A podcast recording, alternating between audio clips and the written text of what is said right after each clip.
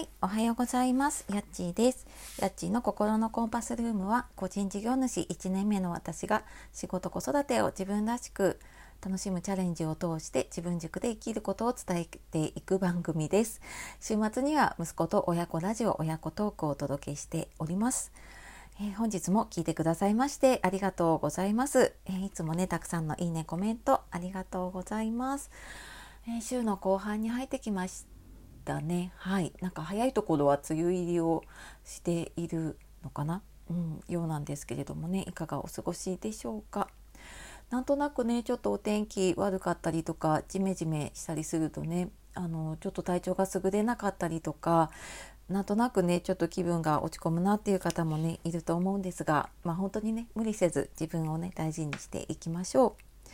で、えー、今日はですね断捨離で本当の自分が見つかる方法っていう話をしたいと思います。えー、これを聞いているねあなたは部屋が片付かないなとかなんか物が捨てられないなって思ったりまたはねこう気持ちがちょっとなんかモヤモヤするなって思うことありませんか？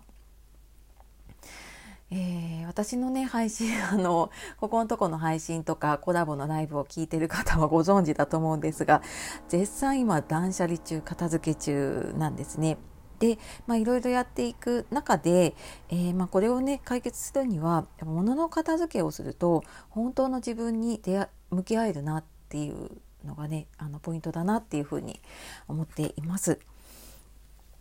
で、えーと、ちょうどねここのところその片付けをやり始めた時になんか久しぶりに読んだ本があって結構有名な本でね昔からあるので知ってる方もいるかもしれないんですけど「ガラクタ捨てれば自分が見える」っていうカレン・キングストンさんのね本「え風水整理術入門」っていう本なんですけれどもあのサラサラと読めるんですけどこれね読んでいくとえー、片付けしなきゃというかいやガラクタは整理しなきゃいけないなっていうことにね気づかされます。でなんか私もここのところね片付けをしていて思うのがやっぱ頭の中ではこう整理をしたりとかねその思考の整理はできて手放したつもりでいても実はなんか物は溜め込んでいてその物のエネルギーですっきりしないことがあるのかなってなんかちょっとここのところね思っています。でなんか自分の中ではもうこれいらないなとかもうあの手放したいなって思った思い出なのに物だけが残っているなんかまるで何て言うのかな別れた彼氏との思い出のものが残っているみたいなねそれはなんとなくこうまたいい出会いが来ないだろうなとかそういうふうに思うのと同じでね、うん、やっぱりなんかそんな風にも思ったりしています。でこのね「ガラクタ捨てれば自分が見える」っていう本の中で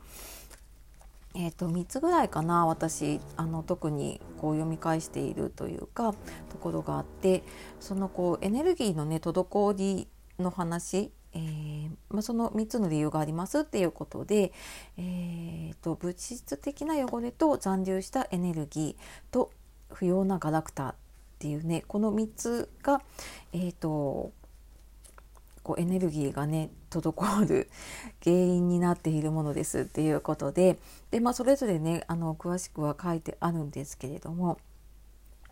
でなんかこれを見ながらじゃあこれはやっぱ片付けていかなきゃいけないなって思った時にじゃああのガラクタって何だろうっていうそのガラクタ審査っていう方法も書いてあってこれも3つあります。1つ目はこれを見たり思い出したりしたら元気が出るか。で2つ目は心からこれが好きか。で3つ目は本当に使っているか。でこのね3つにイエスって答えられなければあのその者たちはねあなたの家で何をしてるんでしょうかっていう問いかけをされるので、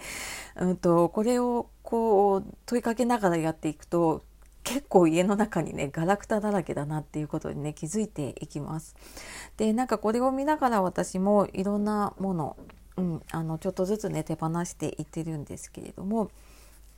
でなんかそもそも何でねこんな溜まっちゃったのかなって考えた時にそのやっぱ溜まる前にねえー、ガラクタを阻止する方法っていうのもねいくつか書かれて います。でこれをやっぱりやっていかないと一度片付けてもね同じだなと思ってこれ4つぐらいかな書かれていて、まあ、まずはあの1つ目は書くあ買う前によく考えるどこにしまうのかとか何に使うのかとかねそういうのを考えるではっきりした答えが出なければガラクタを増やそうとしているんですっていうことだったりえー、2つ目はゴミ箱は毎日1日の終わりか朝一番に空にしましょうっていうことですね。まあ、いつでも捨てれる状態にするっていうことですね。で3つ目がとりあえずの場所に物の物を置くのをやめることもうこれねあのぐさっときますね。あの子供にはちゃんと片付けなさいとか言ってるのに自分はとりあえず置いとくっていうね、えー、これちょっとあの今ねあの気をつけているところです。で4つ目がつい物を溜め込む人は何かを買ったら何かを処分するというルールを自分で作ってください。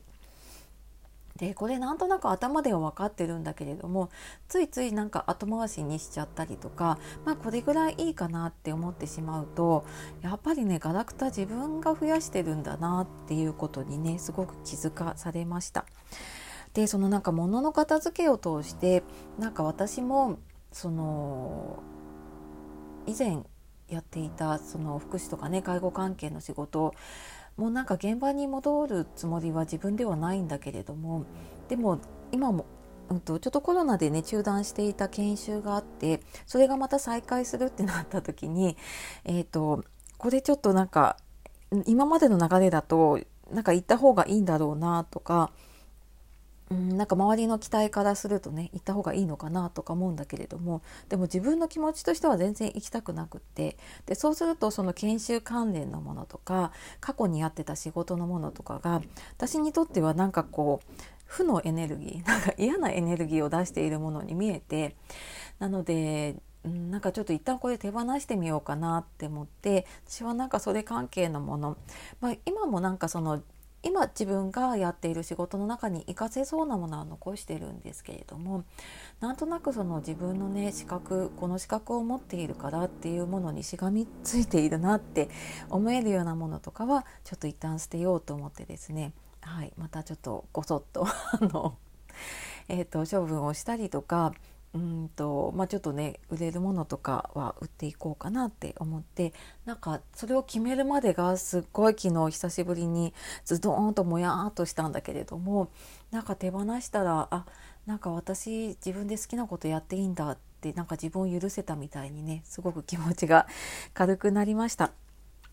まあそんなわけでね今日は断捨離で自分のあ本当の自分が見つかる方法っていうことで、えー、物の片付けするとね本当の自分に向き合えるよっていうお話をしてきました、えー、最後まで聞いてくださいましてありがとうございました。では今日も自分らしく楽しんでいきましょう。さようならまたね